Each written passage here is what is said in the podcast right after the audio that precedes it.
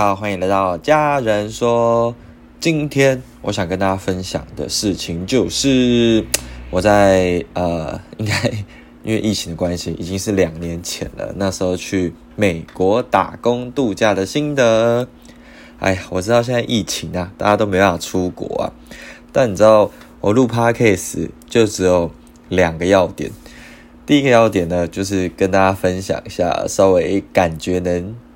呃，利他让人家有点学习的感觉，就把自己会的东西稍微跟大家讲一下。那第二件事情呢，就是录自己想录的事情。这也是我最近听我一个呃街头艺人朋友，他叫巧克力，他们的频道就讲一句蛮打动我的话，就是他们有说做自己呃不喜欢的事情。那如果对方给的钱很多的话，那没关系。那如果呃，钱很少的话，那就一定要做自己喜欢的事情。哎，这句话真的蛮棒的。好啦，那切入重点。首先呢，我跟大家讲一下，我那时候去美国打工度假的时候，会要先经过学校的面试。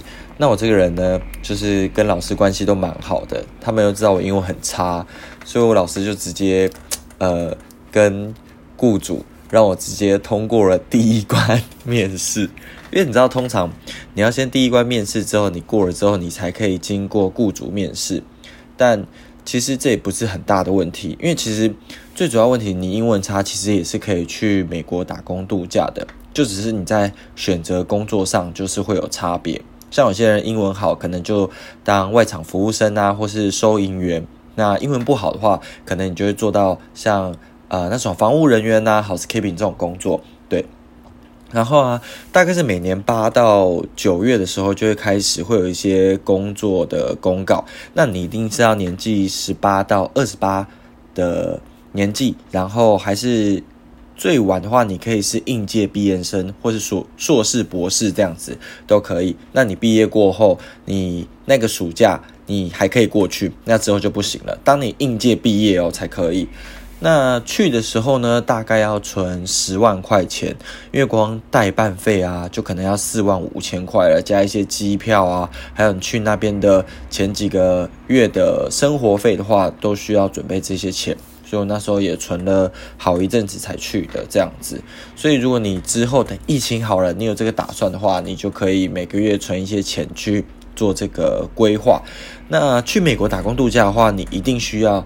有代办公司，那你可以自己上网搜寻美国打工度假的代办公司，你可以去查查一些呃负评啊，或是好评，去筛选你觉得自己适合的呃代办公司。那我那时候是选 IEE，那我经过面试的时候可以。看里面的工作内容啊，你可以自己选，说你要选哪一个。那代办公司也会帮你分析，说你的英文能力可以适合哪几样的工作。那我自己想说啊，既然都要做，可能英文不好，房屋工作，那我就自己找，一定是要薪水最高的。所以我那时候找，竟然在房屋里面找到了十五块美金时薪的工作，就真的很高。我自己那时候也蛮开心的，就是在我努力工作之后。因为去那边你有三个月工作时间，最后一个月时间是看你自己想去哪里玩都可以。那我那时候就还存了一笔钱，然后玩了二十几天这样子，就还不错。接着你先通过学校面试，然后再接下来就是你要通过你自己跟厂商的面试。那我英文真的烂到爆炸了，我那时候会表演嘛，所以我竟然靠丢瓶子耗了好几分钟，然后很开心的讲一些。呃，自我介绍一些简单的单字，我就糊弄过去面试上了。因为我其实原本第二年我还要去芝加哥的游乐园打工度假，结果因为呃疫情的关系，我又取消了。那我面试的时候也是表演给厂商看，他们也很开心。我就这样子糊弄过讲英文的时间，但还是要讲一些。基本的对话啦，去回答他这样子。那他大部分可能就会问你说，你有没有出国的经验跟自我介绍，大概就是这样子。就是你事前可以先去备好的啊。那去之前要准备什么呢？你可能就要先买好一个你的网卡，因为在那边其实，在你的宿舍啊也没有 WiFi，除非你到公司再去连。那我自己英文不好，所以我一定需要有手机可以去 Google 翻译，所以你就可以去买一个美国的吃到饱，大概几天啊或几个月，你可以自己去选这样子。那在那边的话，你去之前的话，你自己一定要准备好一些药物，因为那边看医生真的爆炸贵的。所以我那朋友啊，他不肯花钱去看牙齿，然后他蛀牙又痛到死掉，所以那时候拼命就是给他止痛药，那他自己又没带药，所以。那阵子真的蛮痛苦的。那去之前呢，你还需要准备去 J One 面试，因为我们叫 J One 签证，那你就需要到台湾的一个办签证的一个地方去做面试。那我很多啊，我有一位朋友啊，没有很多，他因为。面试一直没上，所以就没办法去了。所以你还要面试一关，就是你签证的一个面试。那一关没过的话，真的很头痛，就什么都搞好了，签证一直办不过。我朋友他可能呃，因为办的时候已经算很晚了，然后就拖到时间，他后来就不去了，这样子。对啊，所以。那个也是需要花一点英文心思在上面的。那网络上也有一些 J One 签证可能面试的一些教学啊，大家也可以上网去看一下。对，那去的时候还要记得要去办国际学生证，还有国际驾照。那时候我在那边的时候，我以为我去美国最后玩的时候会用到我的国际驾照，没想到我去了之后。我遇到了一些马来西亚朋友，他们其实因为上下学很多都是开车上下课的，所以他们开车的经验是很够的。那我是因为要去美国，我才考驾照的，然后他们可能比较不放心，所以我就没有机会开到车，好难过，大概是这样子，就是。去之前大概要注意的一些事情。那我到那边的时候呢，其实就是每天都是一些防务工作，然后去打扫。到那边他们会提供住宿的地方，那边两个礼拜发一次薪水。然后还要缴自己的住宿费用。那在吃住方面的话，我是没有包含吃的，所以大家都为了省钱的时候，会去超级市场啊去买菜，然后买很大罐的牛奶，因为那边牛奶超级便宜的。大家会一起在家里煮菜，还可以去交流一下大家各自的料理方式，这样子就还蛮酷的。因为我们就是包那种。整间房子，然后就会有一间房间，大概会有三到两个人一起住。我那时候跟两个西班牙一起住，就还蛮好玩的，所以学了很多西班牙话，就是可以在那边跟不同的国家的人去学习语言，我觉得也是蛮有趣的。那我那时候还有一些中国人呐，还有马来西亚人，我那时候的公司大概就是这几个种族啦。对啊，然后很多人会好奇说，去那边会不会有什么种族歧视的问题？我觉得我在我公司那边完全没有诶，而且他们不论是白人还是黑人，都超级笑脸迎人的，然后有求必应，整天问你 How are you 怎么样什么之类的，今天过得好不好？就是只要我们丢出什么问题，他都会马上帮我们解决。我真的觉得。不知道是我太幸运还是怎么样，就是我的主管他们人都蛮好的，对我们也很照顾，就是很疼我们这样子，嗯。然后去那边，我觉得很另外要说的，可能就是在那边打工度假，我们那一群可能凑成了三对情侣吧，都不知道他们都有去打工度假还是去谈恋爱的，就是西班牙可能凑成一对，还有那种中国人。呃，不是马来西亚跟我们台湾的女生凑成一对，还有两个马来西亚人去那边打工度假也凑成一对，就是好像每个人都要来一个呃打工度假恋情啊！我就本来就有女朋友了，所以就，哎，好可惜，没有啦，什么鬼啊？那在那边可能会有一些休闲娱乐吧。我们在那边呢，因为我是在海边工作，所以我们很常就是。呃，放假的时候就跟其他人一起去学冲浪啊，要不然就是我们会在海边呢，晚上去那边生火，他们就去捡木材啊，在那边生火，然后大家喝着啤酒、烤肉、看星星，因为那边光害真的很少，所以星星真是满天飞。我在那边光看流星就看了二三十颗，诶真的很夸张。第一次终于体验到什么叫看银河的那种感觉，就很美，就每天这样子。抬头就可以看到星星，真的是蛮幸福的一件事情。呃，在那边就是自己煮，所以很省钱。所以我工作完的时候存了一笔钱，所以我那时候就狂玩二十几天。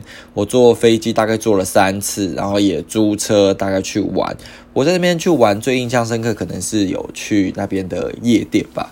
我一直觉得哦，他们会不会觉得亚洲男生就不怎么样，可能就不会想靠近你。然后在那边就很幸运的，还要遇到一个女生愿意跟我跳舞，这样子就蛮小意外的。但不是每个人都可以接受外国人的那种感觉，就。小小去体验一下那边夜店的 feel 啊，嗯，没有后悔去。还有，呃，我还要我还要补充一下，我那时候我们那一周啊，在奥勒冈州，所以那边是合法抽大麻的。就我上班的路上，可能就两个大麻店，所以我们那时候每天在家里，我们那些朋友可能就会聚在一起抽大麻，但我没有抽啦，我可能就比较乖一点，就是看他们每天抽的很开心、很强这样子，还有各种的吸食器，哇，整个就颠覆三观。但我想说，就台湾就毕竟是违法的，我怕回来。回来受不了，可能会成瘾什么之类的，想比较多了。哎，乖小孩一个，就每天看他们开心就好了。